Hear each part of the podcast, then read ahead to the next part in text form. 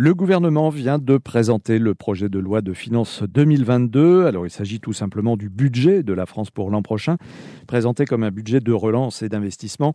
Le texte pose la question de la trajectoire des finances publiques à plus long terme. Bonjour Patrick Artus. Bonjour. En cette période de, sortie de crise, du moins présentée comme telle, euh, ce budget 2022 est-il réaliste euh, à vos yeux? Oui, alors ce budget est sans doute assez réaliste. Il n'est pas basé sur une hypothèse de croissance déraisonnable il n'est pas définitif. Hein. On sait que un certain nombre de dépenses vont s'ajouter hein, euh, en ce qui concerne, par exemple, le revenu des jeunes ou, certains, certains secteurs d'activité. Donc, euh, le déficit sera à la fin un peu plus élevé que celui qui était présenté. On a quand même une inquiétude, c'est la mesure de l'effet sur l'économie de l'arrêt des programmes de soutien. Il y a à peu près deux points de PIB de réduction du déficit qui viennent de l'arrêt euh, des programmes de chômage partiel, des aides aux entreprises en difficulté, des aides sectorielles diverses, des budgets exceptionnels de la santé. Ceci aura un effet négatif sur la croissance. Hein. C'est de l'injection de revenus en moins alors c'est le fait que ces injections de revenus disparaissent, évidemment, euh, est lié à l'amélioration forte de la situation sanitaire, mais, mais quand même, euh, ce n'est pas un budget d'expansion. Patrick Artus, si je vous suis bien, le problème n'est pas forcément à, court terme, il est plus euh, sur, on va dire, le, long terme, sur la trajectoire des finances publiques. Oui, alors on a ce point de départ que nous avons maintenant en 2022. Hein, euh, ou euh, ce qu'on appelle le déficit structurel, hein, c'est-à-dire celui qui n'est pas lié à la situation conjoncturelle, va, après les petits ajustements qui restent à faire et dont je parlais avant, être de l'ordre de 5% du PIB. Or, il est extrêmement improbable que la France puisse conserver durablement à partir de 2023 un déficit structurel de 5% du PIB. D'une part, en 2023, la BCE va commencer à réduire ses achats de dette publique, donc ce sera plus difficile de placer de la dette. Il faudra placer la dette chez de vrais investisseurs hein, et pas auprès de la Banque centrale.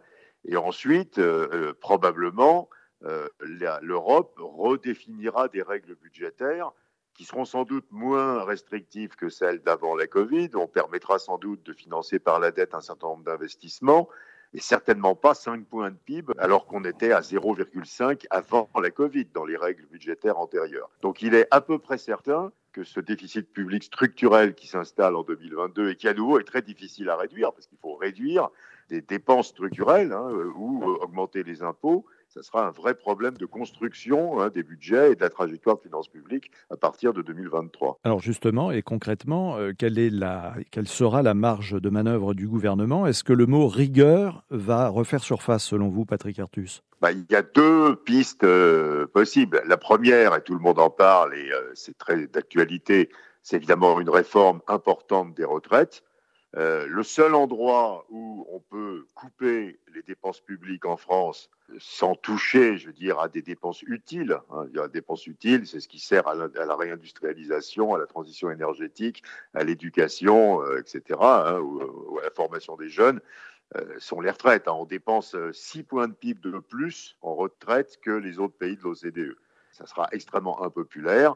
Si on ne fait pas ça, si on, si on ne change pas les caractéristiques du système de retraite de façon importante, eh ben, on va être obligé soit de renoncer à des ambitions, c'est-à-dire de mettre moins d'argent dans l'industrie, dans la recherche, dans la formation que ce qu'on voulait faire, soit à monter un certain nombre d'impôts alors qu'on était plutôt engagé à ne pas le faire. Est-ce que le mot rigueur, est-ce que la rigueur va revenir en tant que telle? C'est un mot qui fait peur généralement. On va sans doute garder un déficit public autour de 3% du PIB, donc ce n'est pas de la rigueur. Dans cette crise, euh, on a augmenté non seulement des dépenses dites cycliques hein, qui disparaissent quand la crise disparaît, mais on a aussi augmenté des dépenses structurelles. Bah, par exemple, le Ségur de la santé ou la baisse des impôts de production.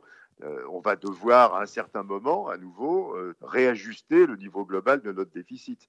Et à nouveau, je pense que la seule façon d'éviter la rigueur, ce que vous mentionnez, ce qui voudrait dire à nouveau soit des hausses d'impôts, soit des baisses de dépenses qui pourtant sont utiles, c'est la réforme des retraites, comme l'a suggéré Édouard Philippe il y a quelques jours. Hein. Simplement, euh, on voit bien que c'est quelque chose qui sera politiquement extrêmement compliqué à faire. Merci beaucoup Patrick Artus pour cette euh, analyse. Nous aurons l'occasion d'en reparler bien sûr avec vous. Et je rappelle le titre de votre dernier livre euh, coécrit avec Marie-Paul Virard, La dernière chance du capitalisme. C'est chez Odile Jacob.